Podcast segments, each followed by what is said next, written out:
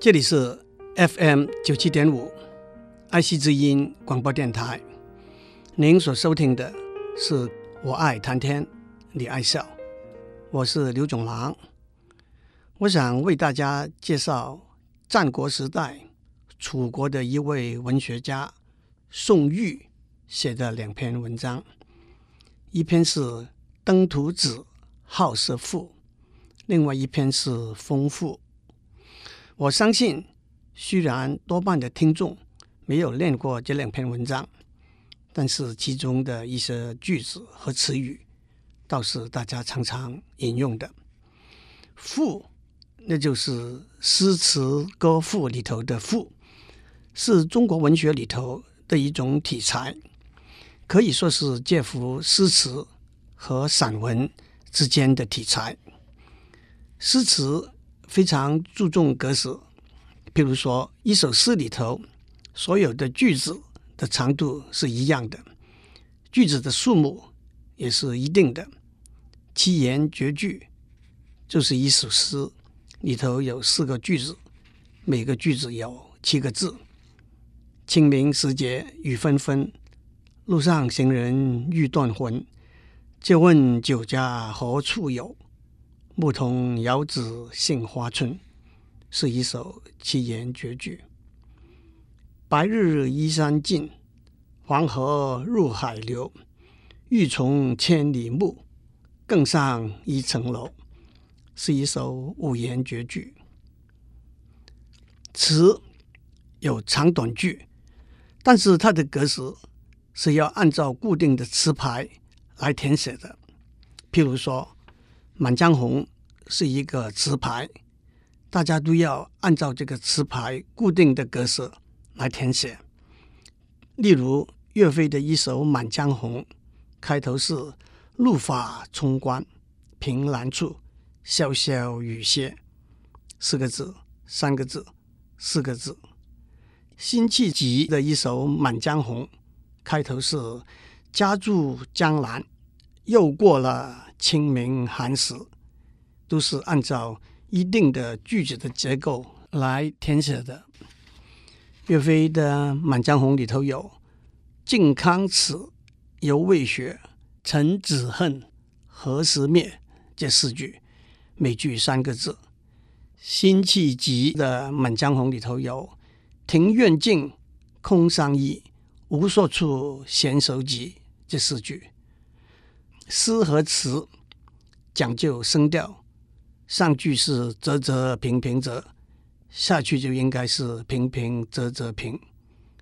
诗和词也讲究押韵，月落乌啼霜满天，江枫渔火对愁眠，天和眠都是仙字韵。我小时候学写诗词和对联，还背过声韵启蒙。里头有晴对雨，地对天，前对后，后对先，一日对千年，白羽频辉闲客坐，乌纱半醉醉翁眠。这些基本的词句，诗词也讲究对偶。上面讲的白羽频辉闲客坐，乌纱半醉醉翁眠。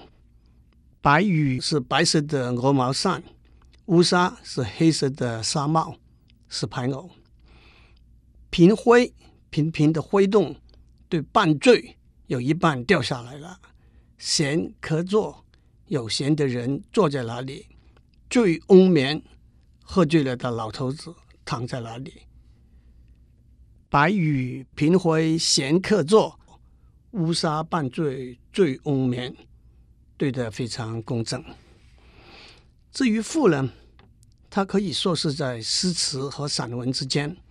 散文对句子的结构和声韵都没有什么拘束和限制，赋还是相当讲究排偶和节奏。通常我们讲楚辞和汉赋，把词和赋也混合在一起。中国文学里头，屈原、宋玉。司马相如、曹植、江淹等等，都写过很有名的赋。屈原的《离骚》可以说是最有名的代表作，《离骚》里头有“日月夫其不淹兮，春与秋其代序。惟草木之零落兮，恐美人之迟暮”这几句。日月夫其不淹兮，就是太阳和月亮匆匆移动，不会停留。春与秋其代序，就是春天和秋天循环代替。惟草木之零落兮，就是连草木都会零落。恐美人之迟暮，就是我难道不担心美人的容貌会衰老吗？日月不淹。春秋代序，草木零落，美人迟暮，都是我们今天常用的词。让我再练一遍：日月夫其不淹兮，春与秋其代序。惟草木之零落兮，恐美人之迟暮。以后有机会，我们可以多讲一点屈原和他写的《离骚》《九歌》《天问》。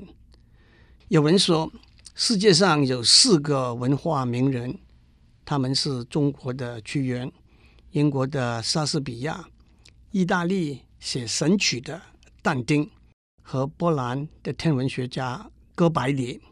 他是第一个提出太阳而不是地球是宇宙的中心这个理论的人。不过，今天我们要讲宋玉的故事和文章。宋玉是战国时代楚国人，生在屈原之后。一说他是屈原的学生，他写的《高唐赋》《神女赋》《登徒子好色赋》《风赋》都非常有名。我要介绍的是后面两篇《登徒子好色赋》和《风赋》。宋玉不但是个文人才子，也是中国历史上有名的美男子。更有好事之徒，把中国的美男子做了一个排名，第一名是潘安，第二名是宋玉，《三国演义》里头的周瑜排第六名，吕布排第七名。潘安就是以载果迎车出名的美男子，据说他坐了车子外出的时候，喜欢他的妇女粉丝拿了水果丢到他的车上给他。他总是满满载了一车的水果回家，所谓满载而归。周瑜是三国时代一位文武双全、有胆量、有智谋的大将。他的夫人小乔生得国色天香、貌美如花。不过，周瑜的计谋总是比不上诸葛亮，所以有诸葛亮三气周瑜的故事。他把周瑜气得吐血身亡，临死的时候，周瑜还说：“既生瑜，何生亮？”这就是现在“瑜亮情结”这个词的来源。至于吕布呢，他是一位勇武的大将，《三国演义》里头描写他持方天画戟，骑赤兔马，杀入千军万将，如入无人之境。三英战吕布的故事是说，关羽、张飞、刘备三个人围攻吕布，也没有把吕布打败。当然，《三国演义》里头还有吕布戏貂蝉的故事。闲话休提，言归正传，我还是要为大家介绍宋玉写的一篇文章《登徒子好色赋》。登徒子是一个大家都听过。用过的词，在现代的语言里头，登徒子就是花花公子 （playboy），贪恋女色的人。其实，在古代，登徒是一个福姓，子是对男人的统称，所以登徒子其实就是登徒先生。不过，因为在宋玉这篇文章，把登徒子这个人跟好色这个词拉上了关系。登徒子这个词就演变成为今天的用法了。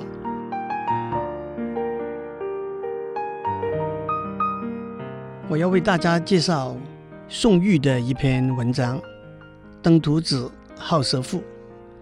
宋玉和登徒先生都是楚襄王的大臣。登徒先生的位置是大夫，宋玉的位置是文学侍从。有一次，登徒先生在楚襄王面前说宋玉的坏话。他说：“宋玉这个人呐、长得很英俊帅气，说话又很动听，而且本性好色，是个花花公子。您千万不要让他在后宫出入。”在原文是体貌娴雅，描写他的长相；口多为词，描写他的口才；又甚好色。楚襄王就问宋玉：“到底怎么一回事？”宋玉说：“我长得英俊帅气，是上天给我的；我口才好，是老师那边学来的，而且我根本不好色。”楚王说：“你怎么说明你不好色呢？”宋玉说：“天下的美女，没有比得上我们楚国的美女。”楚国的美女没有比得上我家里附近的美女，我家里附近的美女没有比得上我东边邻家那位小姐。原文是：天下之佳人，莫若楚国；楚国之丽者，莫若神里；神里之美者，莫若神东家之子。接着，宋玉则描写他东边邻家。那位小姐有多美？增之一分则太长，减之一分则太短，那就是身材适中，高矮合度了。着粉则太白，施朱则太赤。不用墨粉，墨粉就太白了；不用墨胭脂，墨胭脂就太红了。还有眉如翠羽，肌如白雪。腰如酥树，齿如含贝，眉毛像翠鸟的羽毛，肌肤像白雪，腰像一束绢帛那么苗条，牙齿像含在嘴里的贝壳那么整齐洁白。让我再练一遍：增之一分则太长，减之一分则太短，着粉则太白。施朱则太赤，眉如翠羽，肌如白雪，腰如酥树，齿如含贝。接着宋玉说：“这位住在他家东邻的漂亮小姐，隔着墙偷看了他三年，宋玉都没有动心。然后宋玉又反咬登徒先生一口，他说：‘登徒先生的老婆蓬头垢面。’”牙齿又不整齐，弯腰驼背，登徒先生还很喜欢他，跟他生了五个小孩。请皇上判断一下，谁是好色之人？这是文章的上半段。首先，宋玉说自己不好色。其实，如果他不在墙头偷看别人，他怎么知道别人在偷看他了？假如他不偷看那位小姐，他怎么知道那位小姐真长得像他描写那样呢？其次，宋玉还使用了最常用的抹黑的手段。你说我好色，我就反过来说你好色。其实宋玉好色和不好色，跟登徒先生好色不好色是两个单独的个案，是没有关系的，不应该并为一谈。你说我贪污。我就先提出证据，说你贪污。而且退一步来说，假如登徒先生真是像宋玉说他那么好色的话，一个好色的人说你好色，你一定是更好色了。其实，第三，登徒先生那么爱他又老又丑的妻子，那才是模范丈夫，应该得到皇上的奖赏才对。在我讲这篇文章的下半段以前，先打一个岔，跟诸位讲一个谜语。这个谜语是：明德先生、高正先生都是红衫军，打《登徒子好色赋》里头的一句，而且这是我在上面念过的一句。明德先生、高正先生都是红衫军。在节目结束以前，我会把答案告诉您。好了，到了文章的第二段，一位站在旁边从秦国来的张华大夫发言了。他说：“宋玉先生极力赞美他邻家的美女，而且指出美色会让人做出愚蠢错误的事，实在佩服佩服，自愧不如。不过张华，不过张华大夫话锋一转，你们楚国南方偏远的地方的女子到底有多美丽啊？我倒是见过世面的。”不过不敢随便开口而已。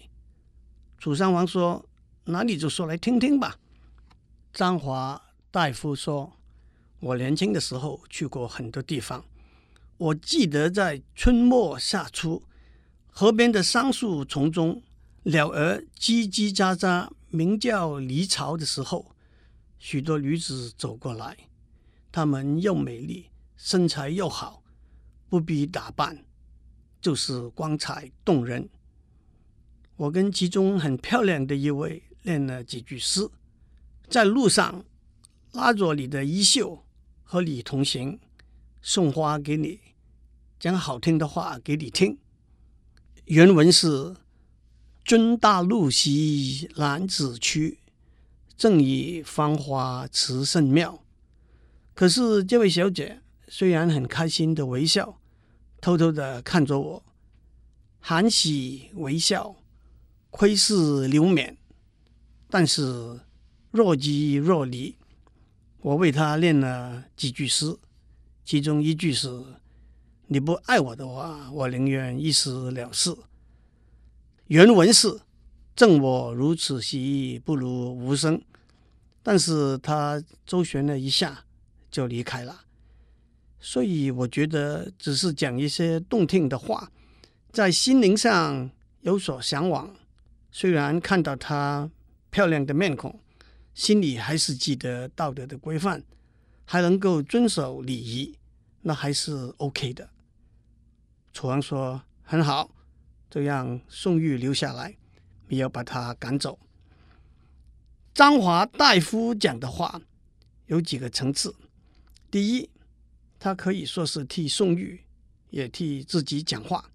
他说：“即使你在美丽的小姐面前吟诗念词、花言巧语、要生要死，只要心里还是保持着道德的标准，不超过一定的限度，那还是可以的。就是所谓好色而守德。”第二，他可以说是在暗亏宋玉。你到底见过？有多美丽的女子啊！更何况，只是你长得英俊又会讲话，你真的和她交往的时候，人家美丽的小姐不见得就会为你倾倒。其实我倒觉得张华大夫所说的还有第三个层次，那就是即使你说你没有为邻家的美女动了心，但是你还没有通过更大的考验。就像一个大官说：“别人送我两罐茶叶，我把茶叶退回去了。但是当别人在茶叶罐里头塞了一大叠钞票的时候，你又怎么样呢？当一个老板说：公司虽然不赚钱，但是我一定要按照法令规章处理公司的财务，缴纳税款。但是当公司面临经济危机，马上要倒闭的时候，你还会记得这些法令规章吗？最后，一般还有一个说法，是宋玉的整篇文章是要劝楚襄王不要好色。也许楚襄王听得懂，也许没有听得懂吧。最后，让我不要忘记上面讲过的谜语：明德先生、高正先生都是红衫军。明德先生。就是施明德先生，高正先生就是朱高正先生，红色就是赤色，所以谜底是上面讲的“失朱则太赤”那一句，您还记得“增一分则太长，减一分则太短，左粉则太白，失足则太迟”这几句吗？祝各位帅哥和美女都有个平安的一天。以上内容由台达电子文教基金会赞助播出。